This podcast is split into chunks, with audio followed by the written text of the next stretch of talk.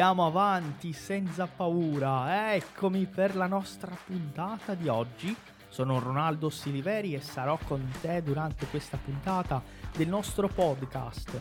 Seja muito bem-vindo, muito bem-vinda a esse podcast do Italiano Fácil, onde nós compartilhamos cultura, língua italiana, vida na Itália, cidadania italiana, tudo isso de uma forma acessível em italiano para você poder aprender a língua mais linda do mundo de uma vez por todas.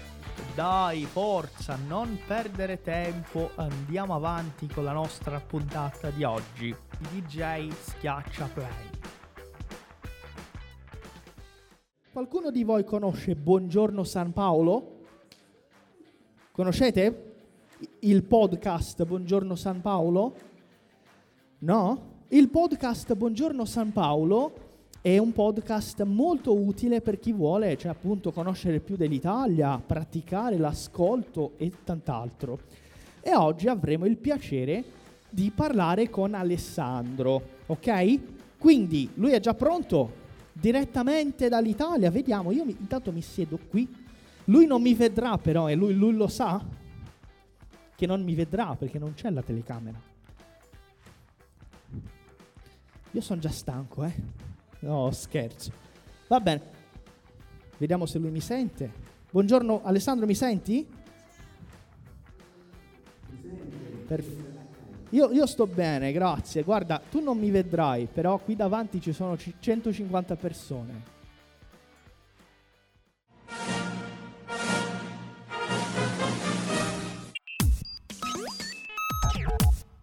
Se você está gostando desse episódio do nosso podcast, eu tenho uma curiosidade para compartilhar com você. Esse trecho é o trecho de uma das nossas aulas ao vivo que nós fazemos toda semana, no mínimo quatro, cinco vezes, com vários professores. Além das nossas aulas ao vivo, os nossos alunos têm acesso a um material exclusivo em uma plataforma completa. São mais de 400 aulas com todo o apoio e suporte individual dos nossos professores. Ou seja, não é só um curso online gravado, você tem aulas ao vivo, suporte dos professores e, claro, o reconhecimento de uma escola presente na Itália e que traz os alunos para estudar aqui. Se você quer saber como garantir uma das vagas para o nosso curso completo, não perde tempo e entra agora no nosso site italianofácil.com e lá você vai encontrar um link para conversar diretamente com a nossa equipe. E se você informar o cupom podcast 10, o número 10, você vai ganhar uma oferta muito especial. Não perde tempo e entre em contato com a gente agora mesmo. A gente está esperando por você, para você se tornar nosso aluno e falar italiano de uma vez por todas. Un saluto grandissimo e a presto! Allora, ragazzi, facciamo girare i microfoni perché casomai ci saranno, sicuramente ci saranno delle domande così. Eh, Alessandro, prima di tutto ti ringrazio per la disponibilità so che sei in Italia, tanto impegnato come sempre, ma eh, prima di tutto, cioè, come ti sei trovato in Brasile? T- tipo la colazione che in Brasile è molto, diciamo, eh, mescolata, con, cioè dolce, salato, uova strappazzate, cioè in Italia no, eh, la colazione è più semplice, però piuttosto, piuttosto dolce. Come ti sei trovato? L'açaí ed è buonissimo e tutti gli italiani quasi adorano l'açaí. E quindi cerchiamo sempre l'açaí in tutti i modi eh, di, di, mangiarlo. Io quando arrivo a San Paolo mangio sempre la l'açaí come prima cosa. sì. e, ehm, invece una cosa assolutamente che non mi piace, scusa se lo dico, è il catupiry.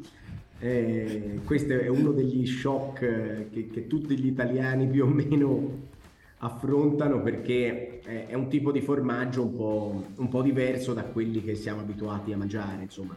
Eh, però le differenze sono tante.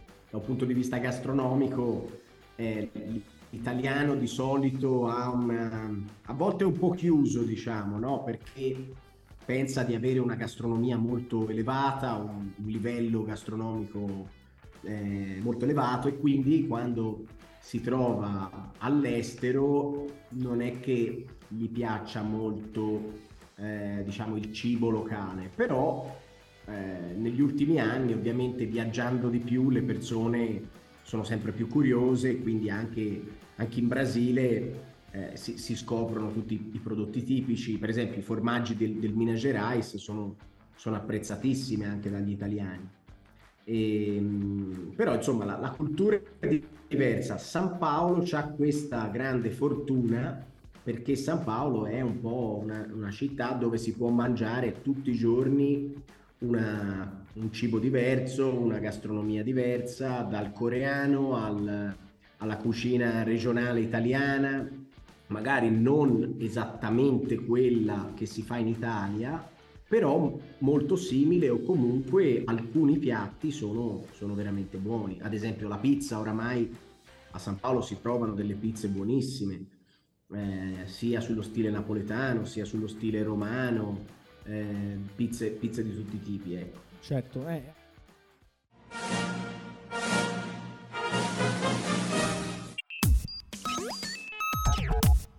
Você já conhece a loja oficial do Italiano Fácil? Venha ver os nossos produtos exclusivos. São baralhos de conversação, iniciante, intermediário e avançado, camisetas exclusivas de vários modelos e cores e quadros temáticos da Itália. Na nossa loja você também tem um livro exclusivo Hackeando a Aprendizagem da Língua Italiana, O Caminho da Fluência, escrito pelo professor Ronaldo Siliveri. E tem uma novidade exclusiva para você ouvinte do Italiano Cast. É um cupom de desconto para você aproveitar em nossa loja. Acesse loja.italianofácil.com.br e use o cupom episódio 95 para ter 10% de desconto em toda a loja. É imperdível. Repetindo, acesse loja.italianofácil.com.br e use o cupom para aproveitar o desconto.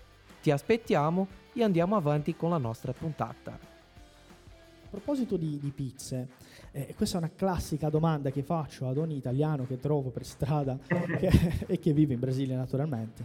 Eh, preferisci la pizza italiana o la pizza brasiliana? Eh, que- quella, sarei, sarei bugiardo se dicessi quella brasiliana. Quella italiana mi piace di più eh, anche per questioni di, di, territorio, nel senso che gli ingredienti che usiamo sono spesso ingredienti di stagione legati al territorio. Se si fa una pizza con i funghi, ad esempio, e ci sono i funghi della, della stagione o comunque funghi di un territorio specifico, del Piemonte, delle Marche, questo è un po' difficile che in Brasile si possa riprodurre eh, ci saranno i funghi del, del, Rio Grande Sul, di Santa Catarina, quindi eh, poi c'è il problema della, della farina, della, della, pasta, insomma del, dell'impasto che spesso fino a pochi anni fa si usavano delle farine molto pesanti e delle farine magari argentine o brasiliane molto pesanti e quindi per digerire la pizza ci, volevano, ci voleva molto tempo, insomma. Però oggi devo dire che c'è una scelta molto ampia. È chiaro, la pizza brasiliana, brasiliana, quindi con la massa molto, la, la, la pasta molto alta, ancora faccio fatica a mangiare. sì, sì, naturalmente è, è, vero, l'impasto italiano è molto più leggero, perché poi c'è anche il discorso della sì. lievitazione che è sempre fatta 24 ore, anche 48 ore, e quello rende la pizza molto più digeribile, sì, sì è vero. E, a proposito, uh, si, cioè, si, avvicina il Natale uh, e tu lo passerai naturalmente in Italia. Eh, com'è diverso il Natale dal Brasile? Tipo, eh, cioè il 25 sappiamo che eh, è, è, festivo, ma in Italia c'è anche un altro sì. giorno festivo che non c'è in Brasile subito dopo, vero? Sì, il 26 è festivo, è Santo Stefano e, e, e si sta a casa, nessuno lavora ed è un, una festa, di solito è un pranzo con la famiglia, di solito si, si, si dividono no, le famiglie o si va da un lato di, di, di una famiglia o si va dall'altro lato il 24, 25 e 26, di solito il 24 sera, la vigilia di Natale, il 25 a pranzo, qualcuno fa anche la cena, noi facciamo solo il pranzo, e, e poi il 26 di nuovo a pranzo. Alcune famiglie magari lo, fa, lo festeggiano un po' di meno e qualcuno un po' di più, Eh, però mh, mm, noi lo festeggiamo ed è... No, non ho mai passato forse il Natale in Brasile, forse una volta sola, quindi non mi ricordo molto bene come, è il Natale a San Paolo o in, in, altre zone del Brasile, cioè, forse un anno soltanto, ma tanti anni fa. E, ehm, comunque è, è, una, è una festa importante, molto molto concentrata sulla famiglia e sulla, sul cibo, cioè su, sul mangiare. Si fanno sempre delle cose tipiche, quindi la vigilia di solito non si mangia carne, si mangia pesce, si mangia, non si mangia carne quasi per niente. E quindi il 24, il 24 dicembre. E poi il 25 dipende dalla tradizione familiare casa mia ci sono i tortellini in brodo, ci sono le lasagne, eh, c'è il bollito di carne con tutte le salse, eh, quindi al sud le, le tradizioni sono diverse, eh, in altre zone del nord sono diverse ancora eh, e poi i prodotti sono tantissimi, insomma, sia da, da, dagli antipasti al dolce, bisogna poi stare a dieta. Eh, certo, certamente.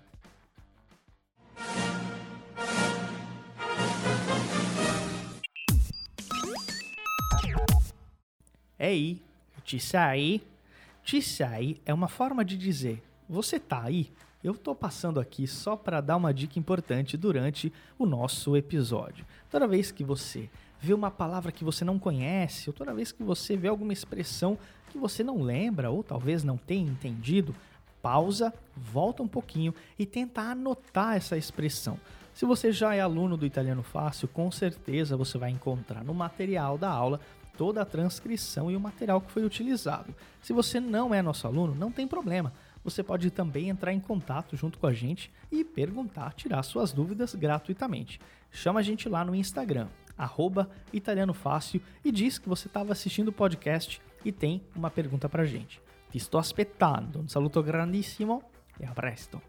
Eh, allora, uh, sì, il cibo italiano è, è fantastico, però c'è un'abitudine degli italiani che è molto particolare. Sempre dopo il pasto, soprattutto a pranzo per esempio, uh, si, si, prende il caffè, un espresso. Eh, come paragoneresti il caffè brasiliano e il caffè italiano, che sono ormai eh, cose diverse? Come spiegheresti ad un brasiliano che non è mai andato in Italia il caffè italiano, cioè l'abitudine del caffè italiano? Eh, il, il, caffè espresso è proprio fatto appunto da una macchina specifica e quindi la differenza la dà, la dà proprio la macchina, insomma, il modo in cui è fatto. Di solito è molto corto rispetto al caffè brasiliano, al caffè americano, al caffè in generale europeo, no? E, è, una, è una tradizione tutta italiana, le macchine macchine appunto di solito in giro per il mondo, ma anche in Brasile, insomma, sono quasi tutte italiane, eh, le macchine per fare l'espresso, eh, soprattutto nei bar. Eh, è chiaro, adesso ci sono le capsule, no? Quindi le capsule cominciano un po' a, a sostituire queste macchine eh, però nei bar, soprattutto nei bar eh, tipici italiani, le macchine sono le macchine per fare l'espresso, sono delle macchine fatte industrialmente. E poi c'è la tradizione della moca che viene fatta più in casa, e che a me piace molto tra l'altro. La moca è quella macchinetta, eh, ci sono diversi tipi di, di, di, macchinette, c'è appunto la moca tipo quella della Vialetti eh, storica eh, che usiamo in casa, poi c'è un'altra macchina sullo stile napoletano. Eh, è una passione, il caffè è un po' un po' in tutto il Mediterraneo, però in Italia è, è, proprio una cultura. Quando uno arriva in casa, la prima cosa che ti offrono è un caffè. Però devo dire, in Brasile il caffè è buono. A me piace il caffè brasiliano, eh, lo bevo in maniera diversa rispetto all'Italia. Quindi cerco di prendere dei, dei caffè magari nei, in questi posti chiamati dove fanno gli specialty coffee, dove fanno queste caffetterie specializzate, insomma. Certo, sì. Anche perché il Brasile è un grande eh, produttore di caffè, l'Italia invece no, vero? Eh. Come scusa? No, eh, anche perché il Brasile è un grande produttore di caffè e l'Italia invece... Sì. sì no. No, l'Italia fa la torrefazione, cioè il caffè arriva in Italia e viene rilavorato in Italia. Arrivano i chicchi di caffè dal Brasile, dall'Etiopia, dalla Colombia, eccetera, eccetera, e poi le torrefazioni fanno la, la parte di produzione, di raffinatura, raffinazione, insomma, e quindi ci sono tante, tante torrefazioni italiane. In quasi tutti i paesini, città, ci sono delle aziende che fanno poi il caffè non il, non il, il chicco, eh. Mm. Sì, certo, sì, la torrefazione.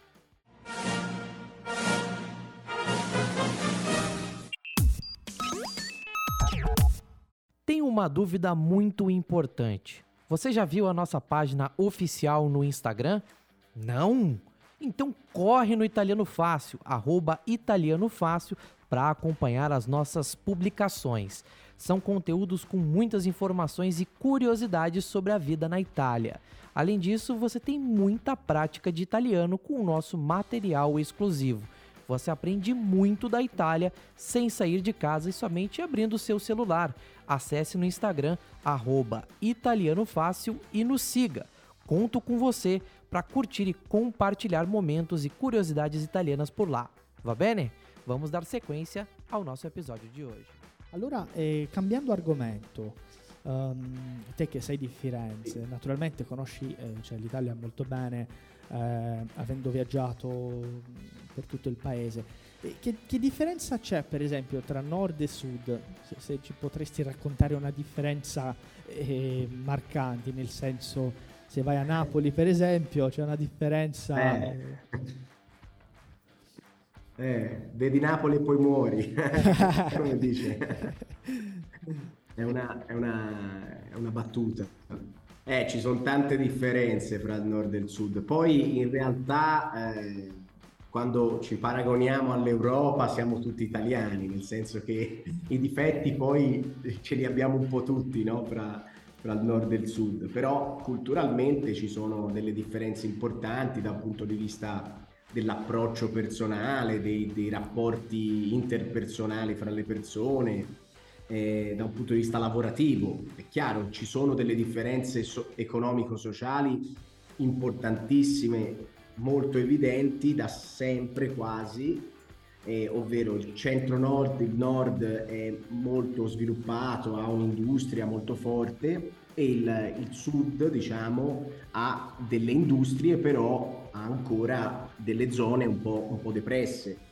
Quindi questo crea delle, delle differenze importanti. No? La regione Calabria è molto diversa, ha un PIL molto diverso dalla, dall'Emilia Romagna, ad esempio. Quindi ci sono delle differenze importanti economicamente parlando.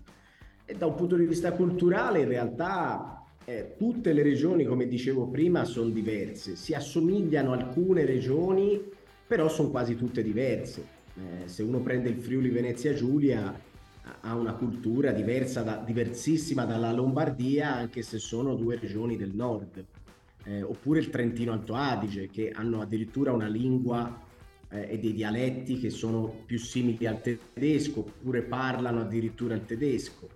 Ehm, e nel sud eh, ci sono anche lì tutte le regioni sono a sé stanti, la Sicilia che, e la Sardegna che sono delle isole hanno due culture totalmente eh, diciamo distanti l'una dall'altra e, e, tra l'altro anche dal sud, cioè non si assomigliano su molte cose e, e quindi insomma è difficile eh, paragonare o comunque cercare di eh, paragonare il nord e il sud. Su, su tanti aspetti soprattutto economici, le, le differenze sono, sono, molto, molto ampie.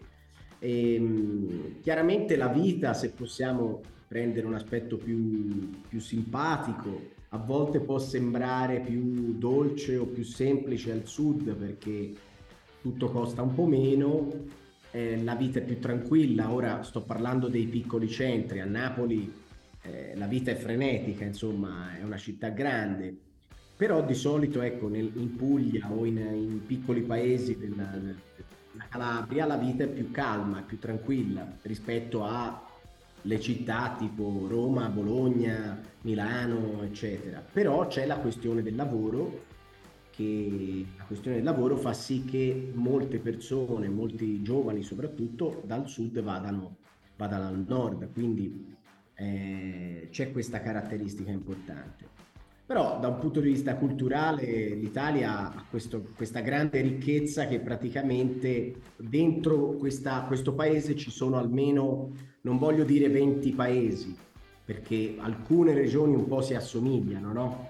La Toscana con l'Umbria un po' si assomiglia, eh, Molise, magari una parte della Puglia si assomigliano, una parte dell'Abruzzo si assomiglia con Lazio, quindi però diciamo almeno 15-17 regioni sono praticamente dei paesi con una storia privata, personale, nel senso individuale della regione, con una cultura, una lingua in alcuni casi, no? come può essere il sardo. E, e, quindi scoprire l'Italia è un po' come scoprire un, una parte della storia del mondo. Sì, ha ragione. Eh, quindi, siccome sei di Firenze, cioè mi sento un po' uh, costretto a farti questa domanda. Per chi non è ancora sì. stato a Firenze, ci sono tante persone qui che non conoscono ancora eh, l'Italia, no. per chi non è ancora andato a Firenze, qual è un tuo consiglio di, di cosa vedere? Cioè la prima cosa che, si, che uno deve fare appena arriva a Firenze? Eh, chi non è andato ancora a Firenze ma è andato in Italia, male, molto male, perché no, sto scherzando, però eh, Firenze di solito è una delle tre città che si visita quando si arriva in Italia, no? Firenze, Roma eh, e Venezia, dipendendo da dove si arriva, o se a, a Roma o a Venezia si fanno quasi sempre queste tre.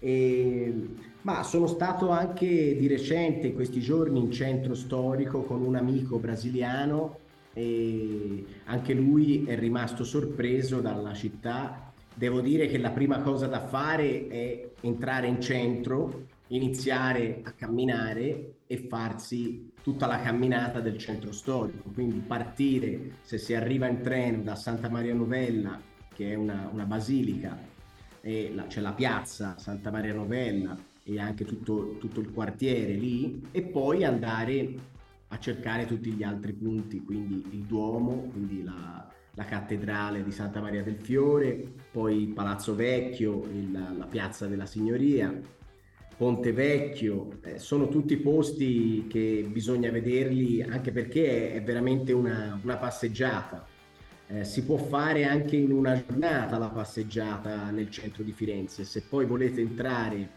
nella, nei musei e nelle chiese, ovviamente avete bisogno di 3-4 giorni, perché se entrate nella Galleria degli Uffizi, per esempio, che è il museo più visitato d'Italia, dovete starci almeno 4-5 ore, insomma, una mezza giornata va via assolutamente. Eh, altrimenti non si vede niente, sì, è vero. Allora... Eh sì, poi, poi ce ne so, ci sono tanti altri posti, eh? c'è Santa Croce, la Basilica di Santa Croce, c'è Piazzale Michelangelo, Staminato a Monte.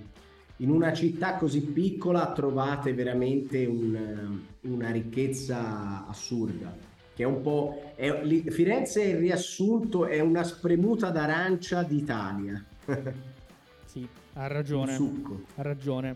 Eh, guarda Alessandro, uh, noi siamo un po' stretti col tempo, quindi ti faccio l'ultima domanda. Sì. E tu, ovviamente, avendo vissuto sì, in Brasile, sì. avendo imparato il portoghese come, come l'hai imparato, qual è un tuo consiglio? E ragazzi, mi raccomando, eh, questa risposta è importante. Eh. Qual è un tuo consiglio per chi sta imparando la lingua italiana? Cosa, cosa dobbiamo fare per imparare una lingua in un modo più efficiente, più, più efficace? Sì. Insomma, cosa diresti? Eh, bisogna praticarlo, praticare, praticare, quindi se non si può parlare almeno ascoltare, eh, quindi guardare video, ascoltare podcast, parlare con delle persone eh, è fondamentale, insomma.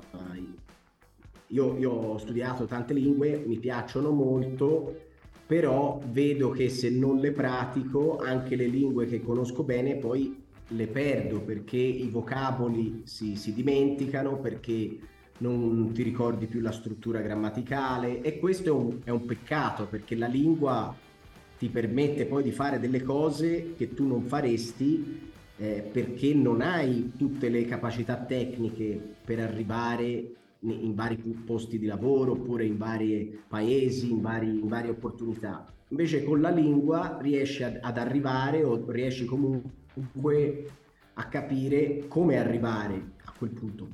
Quindi, ad esempio, se uno parla l'italiano può avvicinarsi all'arte, può avvicinarsi alla cultura musicale, può avvicinarsi al, al business del turismo, oppure può avvicinarsi alla compravendita di immobili in Italia. Cioè sono tante le opportunità, ancora meglio in Brasile, per chi vive in Brasile, praticare l'italiano, quindi ascoltare podcast o video italiani eh, di cultura attuale italiana può permettere anche di arrivare a lavorare con delle aziende italiane oppure con, appunto, di, a fornire, fare del business con delle aziende italiane. Quindi consiglio principale è purtroppo per fortuna bisogna parlare e ascoltare, non c'è un grande segreto. Sì, sono, sono d'accordo Alessandro.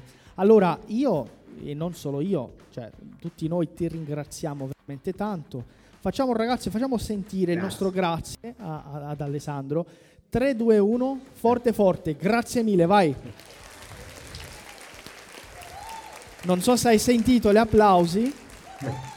Non l'ho sentito, ma sì. ci credo.